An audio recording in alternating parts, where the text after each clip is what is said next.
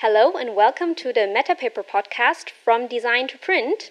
Today we will do an episode we already did before, but in German. So today we have our very, very first English podcast.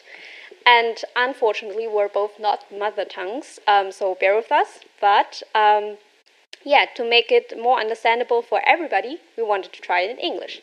So, our guest today, a very special guest, the VIP of our company, the co founder of MetaPaper, Axel Schäuflen. Hello, Axel. Hi, Zian. Yeah, so Axel, um, for the people that may not know you, would you like to introduce yourself? Of course. Well, first of all, we have a lot of coffee, so that should help for the English version of our podcast. Um, at least there's a lot of energy.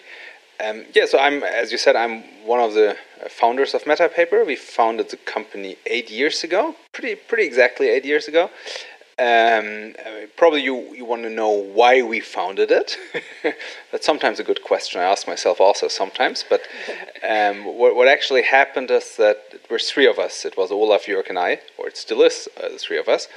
And, and we worked from various perspectives, a lot with agencies, with designers, and we frequently had this question um, why is there not a logic, easy, but high quality print uh, paper, paper system for print? Um, and, and, I think that's, that's what we tried to develop and build. And, and I'm personally, I'm more responsible for the paper product side and then product development, business development. And as over the days, we realized that, you know, if we do a new business model, it should be a digital business model, it should be online based. Uh, I also became responsible for everything what is online. Um, so basically, I would, uh, well, in a nutshell, I would say I'm responsible for everything what is business development that includes IT, uh, development of our platform, and new products, and then at the very end also sales and marketing. So everything but no finance. no finance, no logistics, please. All right. Yeah, so um, I guess there is always an interesting story behind the um, founding of a company. Um, so actually, we talked about it before, as I mentioned, and it is a very interesting um, story that I learned a lot from. So, what is the interesting story behind MetaPaper? Yeah, as I said before, we're working a lot with designers, and and you know we got always this question: why they're not a simple paper system? Uh, but basically, I think the the task for designers is changing a lot in these days. Uh, you know, they have to design much more than before. It's not only print, um, and and and that leads to you know less time. But on the other side, if you want to do print, it has to be better than it was. So you have to have a resource where you very easily find good materials, good papers. Um, and, and, and that didn't exist. I mean, there are paper collections out there which are huge, and then you're looking for a certain type of paper, and it takes you half an hour to find that paper. And you know, we, we, we simply thought that let's simplify that, and and, and we developed a collection with for, for based based on white papers. Now we're introducing now colors this summer, but um, based on white papers, where we say you can probably do 95% of all print jobs with, and you know you find your paper in a minute, and and you want to have A4 samples, you have to get them online in a minute. So everything has just to be one click away, basically. and I, I, think that's what we tried, and um, obviously, uh, launching a company is always hard, and the first two years were hard. Um, but uh, now we are on a very good way. We have a nice growth rate. Uh, it's it's widely accepted. I think it's a little bit the the new uh, normal in the paper industry. What we are doing, when paper and print. Um, so yeah, it's it's pretty cool. I mean, thanks to all the designers who actually at the end uh, adapted to it and, and, and use it. Uh, I think that's that's key. I mean, obviously, if you have a good business model, but uh, well, you don't have a good business model if you don't have a market, if you don't have uh, a user experience which is great, user need that you can satisfy, and I think all that we do. Um, so yeah, it's a pretty cool journey till here, but more to come.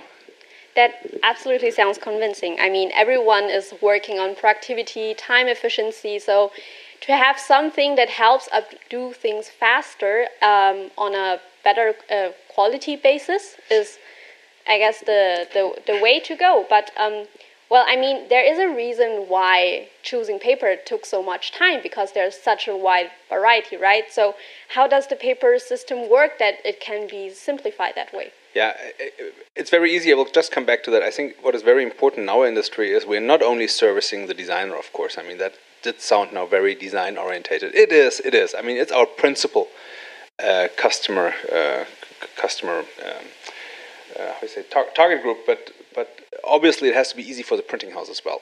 So the, the paper system, it, it really is in, in respect easy. It's three shades of white, and then you have all the surfaces. We start with a very rough one, which we call extra rough, um, and and then we have one which is we call it calendered, so it's kind of ironed um, in the paper mill, and that's what we call smooth or extra smooth.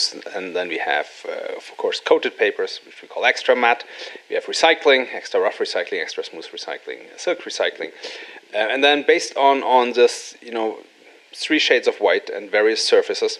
Um, we have then envelopes, uh, we have labels, we have A4 copy paper, um, we have what I call the surrounding of the key range. Uh, we have embossed papers, we have papers for letterpress. But it really is always this logic three shades of white, um, and then the various, various surfaces. And, and then the other logic in it, it is always as sustainable as possible, so it's either recycled or FSC.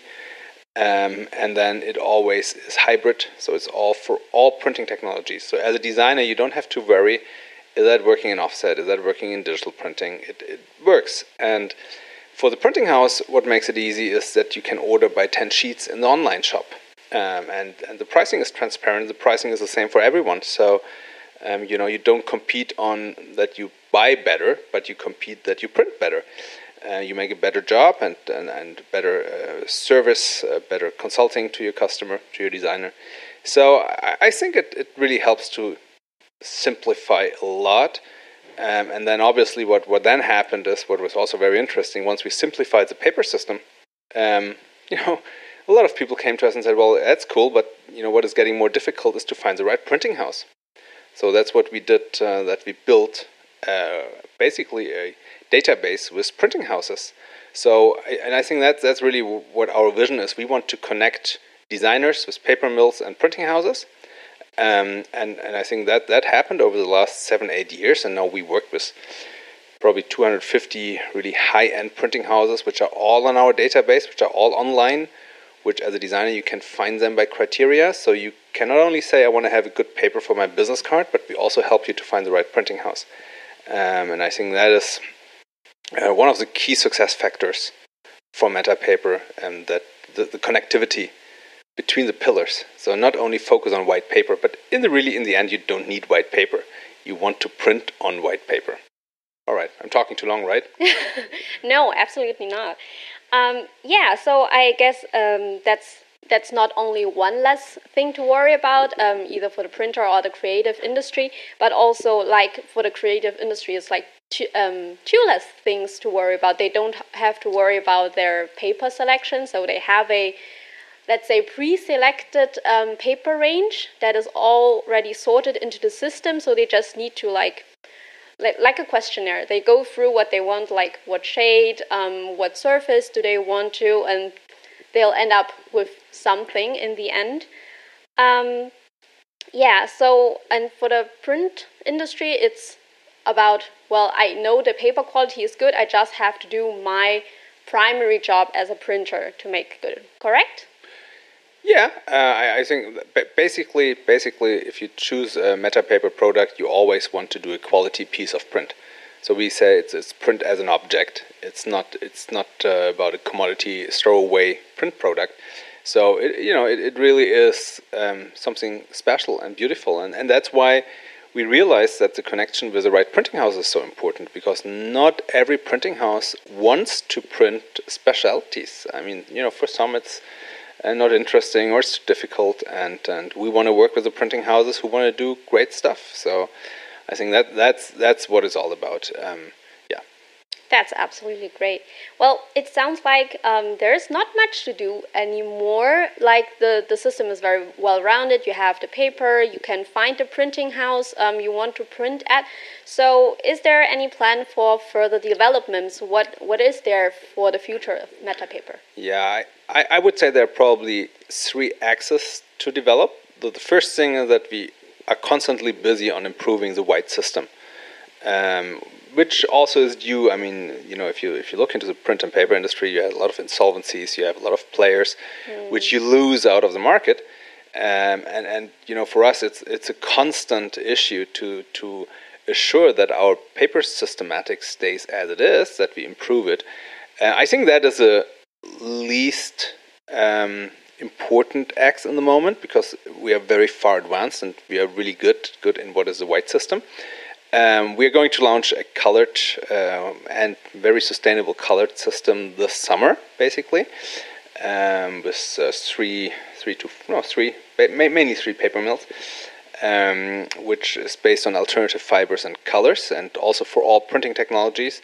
So, as a designer, I think that that we quite often had this comment is we would like to do also the colors with you, but you don't have them. So now we have them. well, we're going to have them, though we're launching them basically now. Um, th- that is pretty cool. And, then I think the, the last and, and, most important and strategically most important issue is that we need to improve the connectivity between the designer and the printing house. So what, what we are going to work on is we already you already can send a print inquiry directly to us, but afterwards it, it's you know, slightly manual process, which of course is not ideal because we want to automatize. Um, so we we are in the moment busy building a system that or an IT interface that helps the designer to configure a print project and automatically be routed to the right printing house. So yeah, so it's a pretty busy period. Um, I mean that's one of the goods in, in a crisis like like today's crisis that we have a little bit more time for the strategic issues. Um, so yeah, so I think a lot of coming this year. So um, yeah, stay tuned. I think we will do podcasts about the colors. Yeah. Probably about this new print matching Tinder uh, kind of business. yeah, so uh, listeners, if you're interested in that, um, stay tuned. There is another episode coming soon. Um, is there something you would like to tease about it? One sentence, maybe? About the colors, or yes, just one sentence. One sentence about the colors. Um, well, if you're looking for the best sustainable solution for all print technologies, you should look on our website regularly because there's really, I, I guess, worldwide the best color series launching. Great. Okay, so yeah, stay tuned. Thank you for um, letting letting us having you today. Um, yeah, and until next time. Thanks, Ian.